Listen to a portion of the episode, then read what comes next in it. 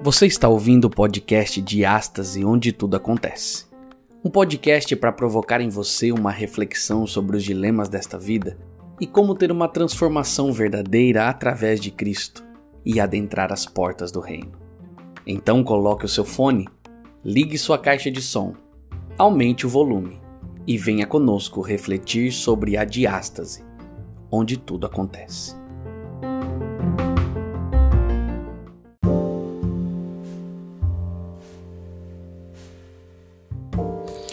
Fala galera do Diástase, tudo bom? Como é que vocês estão? Então estamos aqui para mais um episódio da saga. É, eu gosto de falar saga. Parece, parece mais legal do que série. É, eu vou misturar as, as nomenclaturas. Estamos aqui para mais um episódio da saga O Fim da Ansiedade, né? Baseada no livro de mesmo nome do autor Max Lucado, super escritor gospel norte-americano, onde estamos aprendendo a lidar com esse mal que tem assolado nossa geração e piorou depois da pandemia, né? Que é a ansiedade. Então, antes de mais nada, veja nossas redes sociais, Instagram, veja o, as plataformas onde estamos, de música, as plataformas de podcast. Não deixe de nos seguir, curta, compartilhe, comente e fique ligado para os episódios no máximo quinzenais, no mínimo, aliás, no mínimo quinzenais, no máximo é, semanais do, do fim da ansiedade, tá bom? E agora, para começarmos propriamente dito, vamos fazer uma oração, nosso Deus. Oremos. Querido e amado Deus, Senhor, te agradecemos pelas oportunidades. Te agradecemos porque o Senhor cuida de nós e o Senhor tem nos ajudado a, a, a reconhecer nossa ansiedade e a tratar dela com maestria, com propriedade. E o Senhor nos ajuda a ter a calma que só o Senhor pode dar. Então, vem, permita que o Espírito Santo esteja conosco, é, influenciando nossas mentes e nos ajudando com os nossos problemas, principalmente os ansiosos, em nome de Jesus. Amém. Então, hoje o tema de hoje vai ser o do capítulo 6, oração, vírgula, não desespero. Esse capítulo começa com uma história muito show. É o seguinte, a história é de, um juiz, é de um juiz que possui um alto padrão de vida. O juiz tinha mansão, piscina na forma do símbolo do dólar, fumava charutos cubanos, usava ternos Armani e dirigia um carro caríssimo.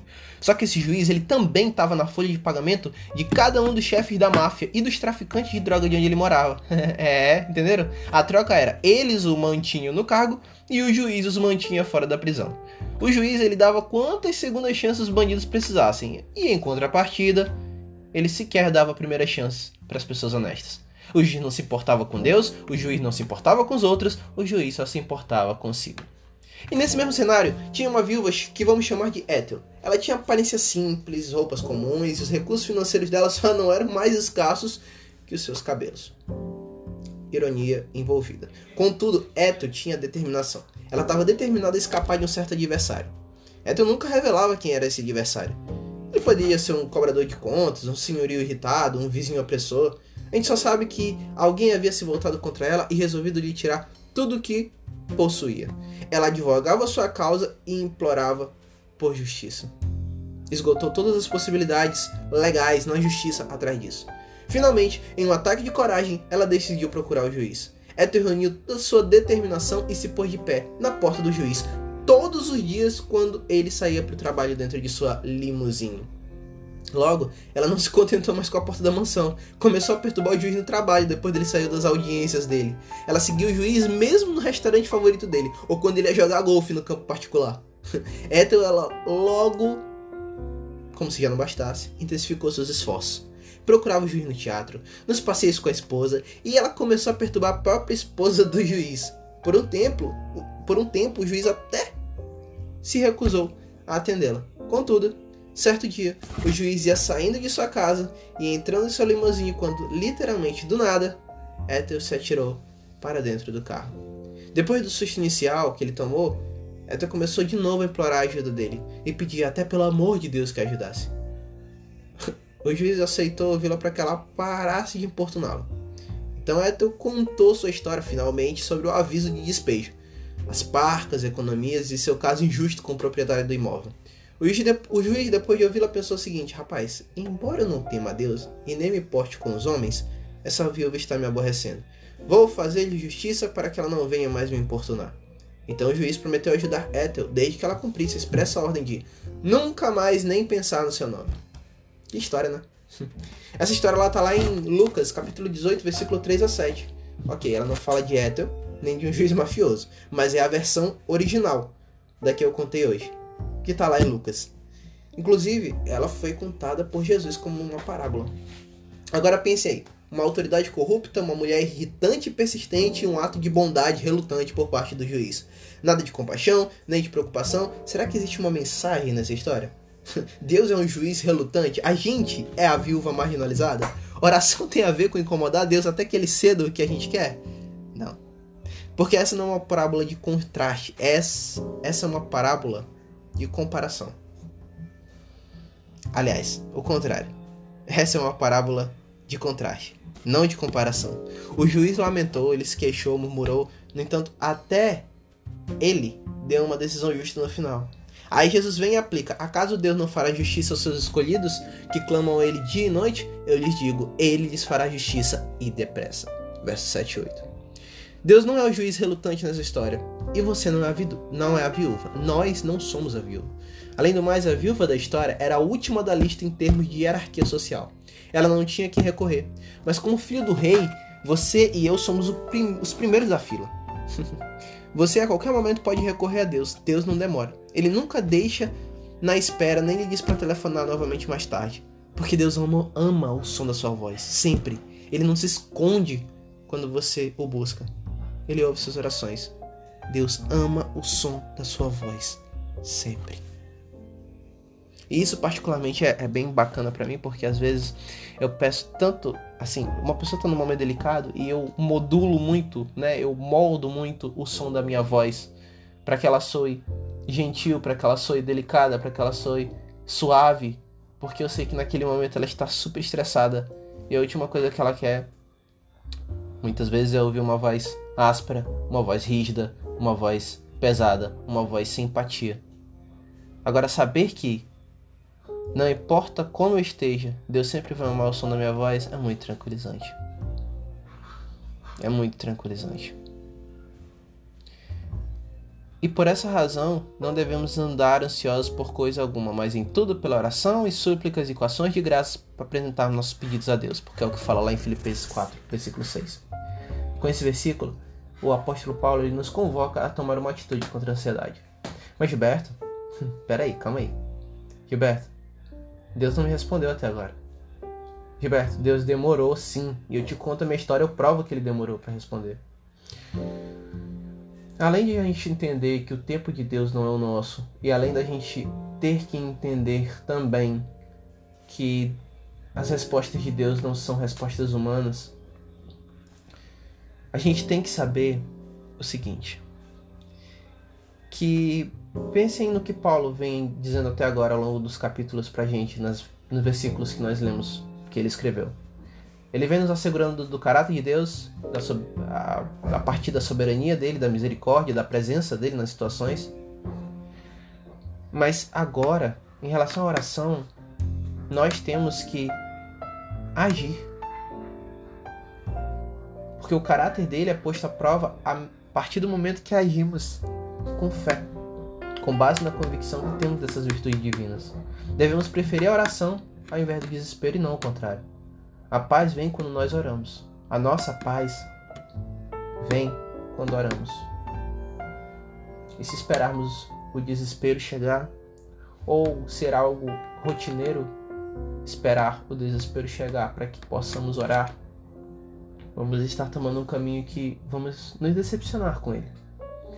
Porque se o último recurso é a oração, e ela poderia resolver a situação ou apaziguar, ou diminuir, ou nos fortalecer desde o começo, então estamos deixando o recurso mais valioso por último. E isso cansa. Porque uma hora a gente vai olhar para ele e vai dizer: Ah, ele nem é tão valioso assim. Eu já tô quase resolvendo a situação. Ou eu já tô no fundo do poço, o que, que eu vou poder fazer? A gente se ilude. Então, além dessas coisas que eu disse sobre Deus respondendo no tempo dele e sobre as respostas dele não serem tão claras às vezes, mas porque ele responde de formas diferentes, dando o que nós precisamos e não sempre o que nós queremos, é que nós temos que dar o primeiro passo. A gente tem que ter convicção no que a gente ora, no que a gente pede. E principalmente acima de tudo, que a vontade de Deus é melhor do que a nossa. Senão, vamos nos frustrar vez após vez. Só que o problema é o seguinte: nem todos nós sabemos o que é uma oração. Eu mesmo falhei já muito em relação a saber como é que é uma oração de verdade, a praticar uma oração de verdade. Muitas vezes falho ainda hoje, por motivos diferentes: ansiedade, preguiça, falta de fé, desesperança. Então, para combater isso, para combater esses, esses maus hábitos nossos, a gente começa com conhecimento. Por exemplo, a diferença entre oração, súplica e pedido, você sabe? Porque é engraçado. A gente nem sabe o que é uma oração direito. E a gente fala tanto nela. A gente vê que não sabemos o que é uma oração direito quando a gente se depara com termos como súplica e pedidos. Então, para esclarecer, os termos oração, súplica e pedido são semelhantes, mas não idênticos. Pelo menos não na perspectiva bíblica. A oração é uma devoção geral. A palavra inclui palavra oração inclui culto e adoração. A súplica, ela sugere humildade. Somos suplicantes no sentido de que não fazemos exigências. E o pedido é exatamente isso, uma petição específica. Dizemos a Deus exatamente o que queremos, colocamos na oração os detalhes dos nossos problemas. Ellen White, é legal que Ellen White também descreve a oração de forma muito especial. Ela fala o seguinte: é, a oração é o abrir do coração a Deus como um amigo. Não que isso seja necessário para que Deus saiba quem somos, mas para nos habilitar a recebê-lo. Porque a oração não faz descer Deus descer até nós, mas nos eleva a Ele. A oração não muda o coração de Deus, ela muda o nosso. Ela nos transforma para entendê-lo e entender a sua vontade. E é sempre uma cascata. Se não nos aproximamos dele, a gente não entende sua vontade, e se não entendermos sua vontade, as bênçãos e oportunidades podem estar diante de nós. Não vamos enxergar, não vamos entender, porque não temos conversado direito com o Pai que nos dá essas oportunidades. E aí, voltando para o quesito oração, eu disse uma coisa, eu falei um termo que é muito importante quando a gente vai orar. O termo petição específica. Ou oração específica. Vamos dar esse nome, oração específica. O que, que seria? Bom, a gente começa pensando que é extremamente adequado quando Paulo fala orar por tudo, pensar nisso esses dias. Principalmente com a pandemia e a guerra na Ucrânia, temos ainda mais urgência de pedidos de oração e orações. As pessoas precisam saber que estamos orando por elas e nós precisamos saber que estamos orando por alguém. Para elas, tanto quanto para nós, a oração específica é a que mais estabelece uma conexão verdadeira com Deus e é a que mais desenvolve empatia com as pessoas, além de ajudar na compreensão dos problemas. Sabendo disso, podemos resumir e explicar o que é oração específica em três itens. Primeiro, a oração específica é uma oração séria. Então, se eu te disser, você se importa se eu passar em uma casa, na sua casa um dia desse, você não vai me levar a sério. Mas, se eu disser para você, posso passar na sua casa sexta-noite, eu tô com um problema e preciso muito do seu conselho. Posso chegar por volta das 7 horas e prometo que vou embora lá pelas 8. Aí você vai saber que meu pedido é sincero e você vai levar a sério. No mínimo para dizer não. Então, quando oferecemos pedidos específicos na oração, Deus tem a mesma sensação de que nós estamos sendo sinceros e nós e nós entendemos, nós vemos que realmente estamos sendo sinceros. Eu tenho praticado muito isso depois que eu li esse capítulo e as minhas orações, a qualidade delas melhorou muito. Não porque elas ficaram mais bonitas, não porque Deus bateu no ombro e disse: É isso aí, filho. Não. É porque eu senti que eu estava sendo mais honesto. E eu pude até desenvolver mentalmente meus problemas para ter uma visualização melhor deles e mesmo chegar a conclusões. Porque Deus ele reconheceu. Ele, ele deve, né, ter reconhecido que eu realmente estava precisando. que eu realmente estava me esforçando e ele, e ele conseguiu me iluminar algumas vezes. Mas o, cerne é isso. Quando oferecemos pedidos específicos, Deus reconhece que somos honestos e nós podemos entender que também estamos sendo. A gente treina a honestidade, a gente treina a comunicação e a gente se aproxima de Deus. A oração específica ela também é uma oportunidade para vermos Deus em ação. Quando vemos que ele responde de forma específica a pedidos específicos, a nossa fé aumenta. Por exemplo, lá no livro de Gênesis, a gente tem a maravilhosa oração do servo de Abraão. O servo de Abraão foi enviado a uma terra um pouco distante da terra de Abraão, a Mesopotâmia, que era a terra natal de Abraão, para encontrar uma esposa para o filho de Abraão.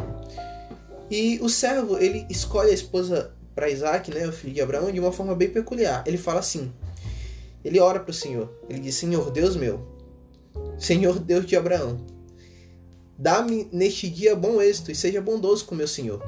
Como vê, eu estou aqui ao lado dessa fonte e as, e as jovens do povo dessa cidade estão vindo para tirar água. Concede que a jovem a que eu disser, por favor, incline seu cântaro e dê-me de beber, e ela me responder, bebe, também darei água aos teus camelos, seja a que você escolheu pro teu servo Isaac.